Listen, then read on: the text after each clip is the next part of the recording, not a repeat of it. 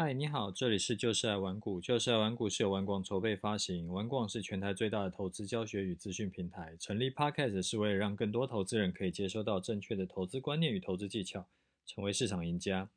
我是楚狂人，今天是礼拜六。呃，一般来说，我周末是不太会更新节目的，因为在家陪老婆小孩。但是因为前两前三天呢，都跟家人在一起。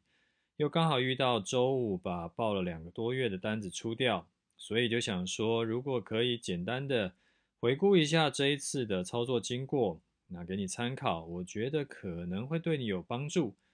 那你如果觉得声音怪怪的，那也是很正常的，因为现在是在家里，我没有用，就是那个什么麦克风啦，什么就是设备都在公司啦，那我在家里就只能用笔电这样录一录。好。呃，那我们就开始哈。在去年的七月底到十一月初，大盘呢一直都在一二一五零到一三零零零之间整理，整理了三个多月。那当时呢，我因为还没有开始录 Podcast，所以说在十月底的时候，我就开始在我的部落格跟我的读者讲说，我预计呢之后会在突破一万三，或者是跌破。一二一五零的时候会准备进场，啊到了十一月九号，我早上十点多的时候发了一篇文章，跟我的读者说：“哎，终于突破了一万三啦，感人！但是我不会在突破一万三的当下进场。我进场的条件呢，会设定是今天突破，哎，今天的收盘站在一万三以上，而且第二天中午十二点又没有跌回一万三以下的时候，我才会进场。等于说也是。”啊，多设一道滤网。那当时呢，我除了这个做多条件以外，我还另外设了一个做空条件，是说如果今天的收盘是站在一万三一万三以上，但是如果明天中午十二点它是直接是跌回一万三以下的话，我就会直接做空了。那为什么会就是它突破以后，哎，一跌回来我就直接做空呢？不是应该是？可能要跌到一二一五零以下吗？那是因为啊，这一次是我在提防，当时因为突破了万三，会不会是一个假突破？那不过还好，呃，十一月九号的时候收盘是站在万三以上，而且隔天十一月十号中午是依然在万三以上。啊，那时候十二点的时候大概在一一三零七零附近。所以我就在那个时候去买了台湾五十。那台湾五十呢，我大概成交在一百零七块左右。那我是一次买啊，不分批，因为这样子比较啊、简单，也比较节省时间。就是说，有些人可能会说啊，什么跌多少再买，或涨多少再买，就不这样搞了。反正就是一次买。那当时我的停损是怎么设定的呢？当时我进场的时候。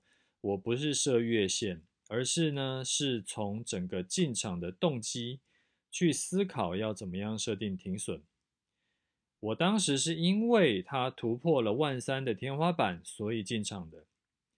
那而且之前遇到这种，啊、呃，盘整很久之后的突破，有的时候是会，它真的很贱，会有那种走假突破真下跌，所以我就没有把。停损设得很远，而是把停损的参考线就直接设在一万三。只要今天的收盘是跌破万三，而且明天中午站不回来，我就会出场。这样子会比停损要放在月线要近很多。当时的月线是在一二八五零附近，跟一万三大概差了一百五十点。后来再过几天呢，我在十一月十七号的时候又发了一篇文章，说我现在的停损参考线是在呃从万三往上调整一点点到一三零二二。那一三零二二这个价位是怎么来的呢？它是我十一月十号进场那天的最低价。那设一三零二二的原因是说，因为十一月十号。当时是三个月内第二大量的日子，那时候大概当天的成交量大概在两千五百亿左右，所以代表这一天呢、有很多的筹码在交换，有些人进场，有些人出场，所以我会把这一次的呃移动出场点去设为十一月十号当天的最低点。那如果说呃如果说某一天的收盘跌破了，而且第二天中午收不上来，就会出场。那没有满足这两个出场条件，就续报。那之后呢，我就开始有在，因为我的节目好像是十一月十六还是十八号开始第一集嘛，然后后来就开始有在节目里跟你更新我的操作了。所以如果你有回头去补课的，就会也会 follow 到这件事情。那这边再重点的跟你整理一下，就是说，随着我的单子越报越久，指数越涨越高。那均线呢，也纷纷的，就是有往上慢慢扬升。那当月线突破了我刚刚设定的一三零二二的时候呢，我就开始把停损的参考线改为月线，因为月线会持续在往上走嘛。那我就看月线就好，我就不需要每天再自己去找，就是往上持续的去调整我的出场参考线，这样比较省事。那慢慢的时间过去，到了十二月中旬，那时候我已经报啊抱股票报了一个多月了，然后诶就出现了连续几天的下跌，累积跌幅大概是跌了三百多点，啊跌到接近月线了，我就依然是把月线当做出场参考线。今天的收盘跌破，那明天没站上就出掉。不过那一次的是修正呢，月线有挺住。所以最后只是虚惊一场，那股票就继续爆。那大盘整理了，就从十二月中旬开始整理，整理了二二十天左右，啊，就开又开始第二波攻击，那连续就涨了快一个月嘛，然后就后来就冲冲冲冲到一月二十一号的一六二三二二三八的高点，然后那个时候台湾五十也涨到啊、就是历史新高的一万四，哎，不不是一万。呃，一四三点二五。不过当时我是没有想很多啦，也没有想说，哎，如果之后再涨一倍，我可以赚多少啊？如果当时没有卖，会不会之后就跌回去啊？反正就是按表操课，不去预设立场。结果呢，后来一四三果然就是历史高点，就往下跌啦。跌了几几天以后，距离出场参考的月线就越来越近。等到一月二十八号，一个跳空，直接开在月线以下，而且开低走低，最后收盘没有站上月线。这个时候其实就满足第一个出场条件了。啊，我就说好吧，那我们就看隔天中午会怎么走。隔天中午，也就是上个礼拜五，一月二十九号，来一个开高走低。到了中午的时候，大盘已经距离月线其实有点远了。那没有站上去，所以也终于满足了我落袋为安的第二个条件。于是呢，我就在一五三六零附近把台湾五十卖掉，成交在一二九点七附近。中间呢，因为还碰到除息的三点零五块嘛，所以说总共这笔单大概是赚了二十五点七块的价差，投报率大约是百分之二十四。这个就是这两个月以来操作的经过。不知道我这样子从头到尾再跑了一次，是不是会对你有帮助？那其实啊，我自己是就是回头再看，我觉得这一次的操作没有说什么特别厉害，绩效特别好。你跟那个即使是单买台积电都赢我了。那不过我自己是也没有在追求说要啊，我的绩效要这个全国第一好，然后或者是永要多好多好，那没有关系。我自己追求的是比较稳健。你像去年的三月到现在，其实我总共主动交易，我只操作了三笔单。一笔呢是八千多，不到九千点买的，然后那个时候也是赚了大概三千点，那时候是买台湾五十。那第二笔呢是在九月底的时候做空，啊赔了两百多点，然后就停损掉了，也是就是做那个反一。那我反正这边就是直接用用那个大盘的点数来，大概那个时候的进场点、出场点来算成点数来给你看了，要不然讲反一是几块到几块，你不一定有在做，或大呃台湾五十你不一定知道是几块到几块。那最近一笔就是这一笔嘛，获利我刚刚讲的是两千多点嘛，所以整体算起来呢，呃还 OK 啦，就是大概。多，诶，赚的去赔掉，诶，赚的去扣掉赔的，大概还有获利大概五千点。啊，重点是我没有花什么时间去盯盘什么的，所以这个是给你的一个分享。然后，那我们接下来练来念一下那个听众的回馈哈，就是呢，刚刚就在刚刚有一位听众，不是听，应该是听众，他在 Facebook 上问我，他问我说，诶，这个，呃，就说因为我没有把我的台湾五十卖在一四三嘛。所以呢，最后是卖在一二九点，哎，一二九点多少？一二九点七嘛。所以他就问我说：“啊，如果会会会不会觉得很可惜啊？就是说，如果那个能够卖在一四三的话，是不是？就是说，呃，整笔单可能可以，比如说投入一千万，我可能可以多赚一百万。那我现在等于是少赚一百万嘛？那这样子会不会觉得很可惜？因为一百万对。”可能一般上班族来说，就是可能一年甚至一年多的收入了。那我是觉得还好啦，因为呃，操作这种事情，你本来就做不到买最低跟卖最高，因为这个是做不到的事情。就好像就好像你不会妄想说，呃，你可能明天就可以变成世界首富，或者说你明天就可以不用呼吸、不用吃东西，然后。就是做一些，就是你不会去妄想那种本来就是非人力可以做到的事情，啊，我自己啦，我不会去妄想这种事情。所以呢，呃，而且其实，在操作的，我都做二十几年了嘛，操作的这么久的经验来说，我也不需要去买最低卖最高，我一样可以就是赚得还不错。那。我只要买相对低，卖相对高，其实就 OK 了。因为长期做起来是目前看起来是呃操作的还不错，所以这个事情就是看开点就好了。那怎么样能够看开点呢？你就想嘛，反正你不看开你也不能怎么样嘛，那你还不如看开点，就是这种感觉啊。这个是回答他的一个回答那位听众的一个一个一个回答。好，那我们再来念一下哦，就是说，呃，这一位叫做幺幺中，应该是中吧。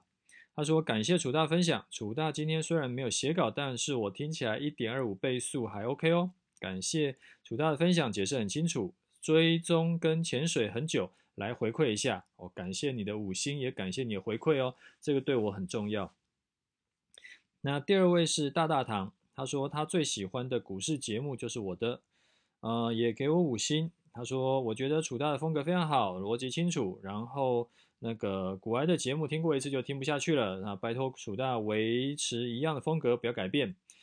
那我自己我自己偶尔也会听股癌的节目，所以我是觉得他的节目也还不错。那每个人的呃风格啦，还有就是大家擅长的点也都不一样，所以我觉得可以。这兼听则明嘛，所以说多听听没有坏处，还不错啊。好，再来一位是 Vino Chen，他说五星推爆啊，感谢楚大教导基本心法，获益良多啊，感谢 Vino 啊，我觉得要谢谢你的五星。好，再来是盛宇，盛宇说棒棒的，上周开始听。上周开始收听，听了一集以后，就陆陆续续利用空闲时间把所有的集数追完了。其中，呃，期间常听到你自称自己的速度慢，不过我觉得每个人每个 podcast 都有自己的风格，那这样的速度我觉得也可以接受，毕竟要慢慢吸收。那不管怎么样，都是感谢主大在实际的操作跟新的分享，希望这个节目可以继续经营下去。希望留言有给楚大一些鼓励，加油！By Brian 有。这个你们的给我五星，然后给我鼓励的留言，我都会觉得很好，然后是会有激励到。呃，再来这一位叫做夫夫尼，他说新听众感觉如获至宝啊，给五星，感谢分享资讯，两倍速觉得很刚好哦，两倍速还蛮快的哦。那嗯。觉得有帮助就好。啊，最后一哎不是最后，他是哎接下来一位叫做 GY 人，嗯，这个昵称还蛮有特色的。他说：“真心觉得进市场前都应该先听一轮五星吹捧，听完楚大的交易策略及心法，受益良多，希望给楚楚大一些鼓励。有最近，哎，这几个都是给我鼓励的，那我都觉得很很有收收获，就是有感受到温暖这样。”好，最后一个，我们来回答一下那个 Derek 的问题啊。他说：“楚大你好，终于找到怎么留言了，先吹捧一下，真的是很好节目，有好几项方法跟观点真的很好，例如每天做操盘记录等等之类的。好，接下来想要请教楚大几项问题。第一个，韩股跟台股有联动性吗？目前的韩股有没有做头的迹象？啊，第二个是说操作选择权有没有什么时时间点跟方法？”第三个，如果上班族要选择期货课程做波段的话，有没有建议的课程？第四个，有在玩股网看到楚大有两大课程，一个是初阶的免费课程，一个是投资组合。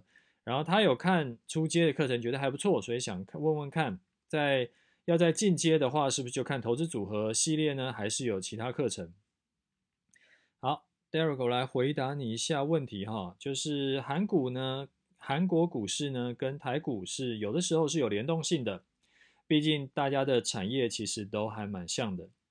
那像这一阵子其实就算有，就是有互相拉抬的那个效果。那周五呢，这一根长黑，我说韩国股市周五的长黑啊，它跌下来，它比台股更惨一点，就是它做了一个 M 头，因为它周五的那根长黑跌下来，它基本上就跌破颈线了，它的 M 头就成立了。所以之后啊，如果是反弹，没有办法再突破它的颈线呢，就之后的走势就是易跌难涨。就你只要做头了，然后一直反弹不过颈线，你之后就是跌多难涨少了，这个是一定的。那操作选择权有没有什么方法或时间点呢？这个问题，这个问题很大哦，这不是一个两句话可以回答的问题，因为选择权的玩法有非常多种。你如果看盘操作能力很强的话，你做买方的获利会比期货还大，因为它的杠杆比期货还要大。那如果你看不准的话，当然赔的会更快，而且因为选择权你还要考虑时间价值在里面，它期货没有什么时间价值，相对没有什么时间价值啊。所以选择权你不只要看对方向，你还要看对时机。也就是说，你虽然看对方向，你可是你因为可能你觉得今天会涨，但是它可能过两天才涨，然后你今天就。已经买全买买全下去了，那那个就过几天才要涨的时候，也许你已经你已经是赔钱的。就虽然后来你的方向是对，但是因为时间起涨点没有抓对，所以后来你还是赚不到钱。所以呃，这个是做买方。那做卖方的话，你就要非常小心，因为搞成破产的几乎都是做卖方做的。卖方的话就是呃胜率很高，常常还在赚钱，但是只要一赔钱就是重伤。所以呢，如啊，你问我说要怎么学选择权的话，我会建议你到玩股网去找啊，一个是老渔夫社团，一个是轨道央社团，这两边都有在教选择权。好，第三个是第三个问题是说，上班族如果要做期货波段的话，有没有建议的课程？我一样是建议你到玩股网去找叫黑马社团。黑马社团就是在教期货波段的，而且它是完全免盯盘，非常适合上班族。那去年年底呢，刚好玩股网在周年庆嘛，那时候黑马的学员他们就有跑出来，就是抛对账单，那累积 PO 的对账单的累积获利就高达七千五百多万，然后里面有一大票人都是赚两百万以上，所以基本上啊，你来问我说要怎么样去学某个投资商品。如果我可以很快速的教你，而且那个是很单纯的东西的话，我就会直接教你。那如果说它是一个我没有办法两句话教会你的东西，或者说它本来就是一个你需要花时间去好好学习、花时间去练习的东西，我就会建议你到玩股网去找老师学习。那原因是说，一来这些老师都是有给我看过长期的对账单，他们都是投资赢家，一年自己做都是赚几百上千万的人。那二来呢，是玩股网几乎所有的热门投资商品都有老师在教，每个老师呢都教过至少上千个学生的经验，所以只要你认真学，大概率是能够学好的。不能讲百分之一百，因为一定会有每个人的状况不一样，但是大部分都是可以学好的。好，第四个呢，你是问我说，除了免费初阶课程以外，还有进阶的投资课程是吗？有没有其他课程可以学呢？呃，进呃线上课程呢，我的线上课程呢，就是免费的初阶课程跟投资组合两套课程没有错。投资组合策略课程算是我投资获利的终极版本了。我目前在投入比较。呃，我目前投入的资金呢，是比我做股票波段还要多不少的资金在做的，所以说，嗯，我觉得这一堂课你有学到，应该会对你也会很有帮助。好啦，那我们今天节目就先讲到这里。那我今天就先不去讲盘势规划了，因为今天节目也讲的有点长，而且本来这一次的就这一次的的节目也是想说算是一个 service，，然后那个。就是补充给你的啊，我们礼拜一会正常的录，然后那时候会再讲盘势分析。如果你有要问的问题，或者说你还要再鼓励我的话呢，啊，我很需要，就是那也欢迎你再留言给我，那我会尽可能的回答你的问题，也会回应你的鼓励。好，谢谢，拜拜。